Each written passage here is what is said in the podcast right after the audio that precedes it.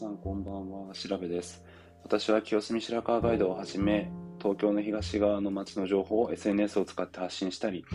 写真館を運営したり、イベント企画などをしています。この番組では、清澄白河周辺のおすすめスポットや新しいお店、イベント情報、好きなもの、こと、現在取り組んでいるプロジェクトなどの話をお届けします。本日11月25日金曜日午後9時38分を回ったところです。皆様いかがお過ごしでしょうか？オープニングトーク何を話そうかと思ったんですが、やはり今週の話題はサッカーワールドカップかなと思いました。11月23日水曜日の夜に行われた日本代表対ドイツ代表の試合は皆さん見られたでしょうか？私はサッカーを見るのが好きなのでもちろん見ましてまさか勝てるとは思いませんでした。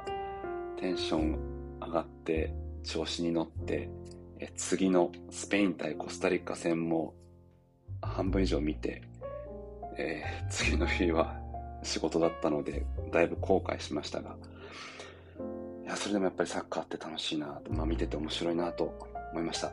の私は大相撲が大好きであのアベマテレビの大相撲中継をお勧めするんですが、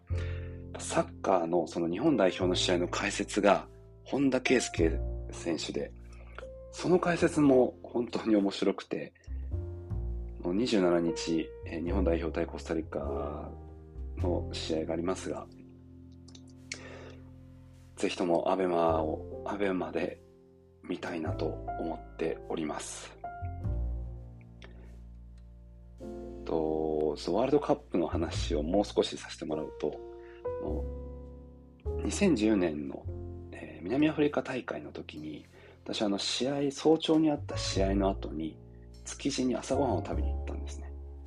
で、まあ、清澄からあの築地って大江戸線で1本なんですけど、で、その場内で、えー、寿司だったかなんだったかを食べて、で、えー、まあ、帰ろうとした時にちょうどそのサッカーのユニフォームを着ていたのカップルがいてと彼氏の方があの背番号88番。で名前が高俊って書いてあってあの誰なのかなと思ったら当時の海老蔵さん、えー、現市川團十郎さん。だったんですよね。で、その隣にいらっしゃった彼女が、の奥様になられた方ですね。えっと、真央さんだったんですよね。いや、もう12年前の話ですが、ワールドカップを見ると、あの時の光景を思い出します。そんなわけで、えー、第41回目、清澄白河実験室放送部よろしくお願いします。今日は、あの、先週と違って、もう、あの、まあ、若干声はまだちょっと低めですが、元気にお届けしたいと思っています。えー、メインのお話は、まあ、いつも通り2つお話ししたいと思います。1つ目はパトロールでえー、立ち寄ったお店のネタ。で、一つは週末のイベントのネタです。まず一つ目、パトロールの話ですが、先週土曜日、私は夜、えー、ブラブラ、はしごをしてきました。で、そのうちの一件なんですけれども、とまあ、冒頭、私はあの東京の東側の街の情報を SNS を使って発信したりと話していますが、清澄白河ガイドだけではなくて、あのまあ、7つぐらいアカウントを持ってます。で、そのうちの1つ、あの扇橋ガイドというのがあります。扇橋ガイドは、清澄白河駅より、まあ、東側ですね。で、扇橋ガイドのあの範囲は、とまあ、扇橋と、えー、千田千石、石島、海辺、猿江、え住吉、あと毛利あたりですね。なんですけれども、一応あのツイッターとツイッター、フェイスブック、インスタグラムありますが、インスタグラムでは700弱のフォロワーの方に見ていただいています。で、大毛橋ガイドを作った理由は、もうシンプルに、あの地下鉄8号線が通ると思われたからでしたもともと清澄白河ガイドでもその扇橋の方は取り上げていたんですが、まあ、その豊洲から、え、有楽町線があの住吉まで延伸されるっていう話はもうずっとあってでちょうどその東洋町と住吉の間ですね。そこに、まあ、駅ができるだろうという話だったのでもうそれもあって、えー、去年おととし1年前2年前ぐらいですかからあの始めました。まだあの他のアカウントよりもあのフォロワーも少なくてですねまず目指せ1000フォロワーなんですがと少しずつあの投稿してますでと、まあ、今回ご紹介するお店はですね、海辺にあるお店です。海辺というエリアは、江東区で唯一信号がない街らしいですね。あの、一緒に飲み歩いた東京深川最高顧問に聞いたんですが、確かに、まあ私がそのこう通った道にはまなかったですし、あ、そんなエリアあるんだなと初めて知りました。で、えっと、紹介したいお店は、とピザダイニングバーエムズさんです。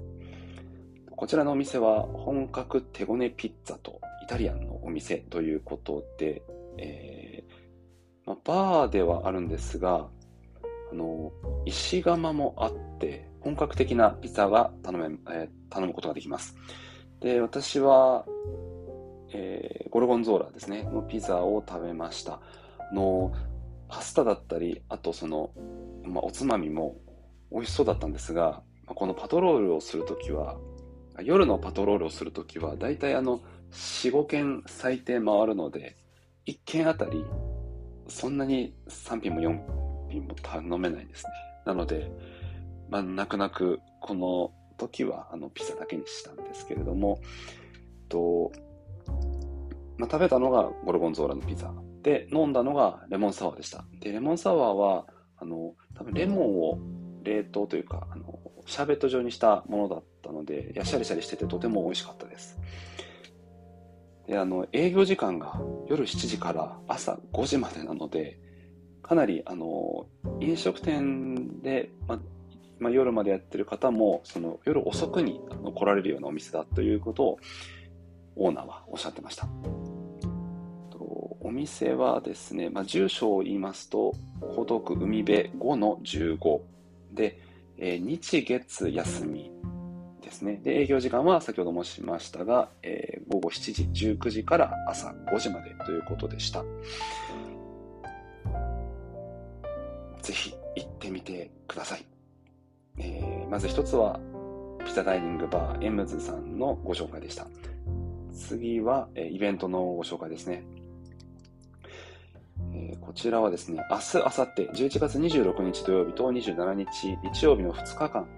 えー、行われます。え、白川三丁目のルリさんです。ルリさんで行われるルリの市のご紹介です。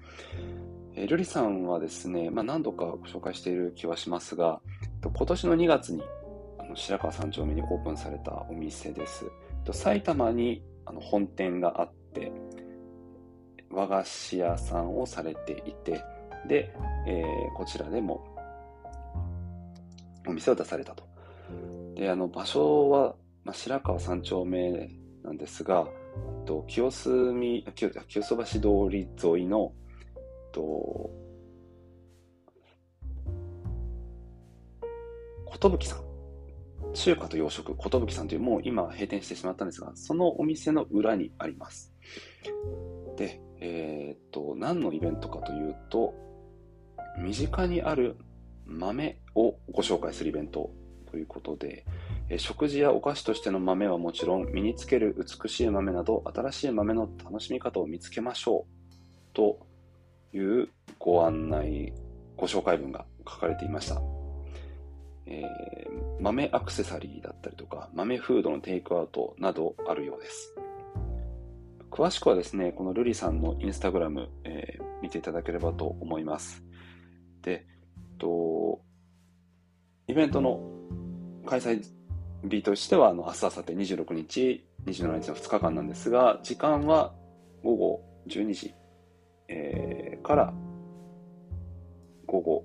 6時、18時ですね、まで、えー、ということです。で、駐車場、駐輪場がないので、徒歩、え、または交通機関をご利用の上、お立ち寄りください。私はあの、まあさって27日日曜日に写真室のご予約をいただいているので、まあ、その後このルリさんのイベントに伺おうかなと思っています。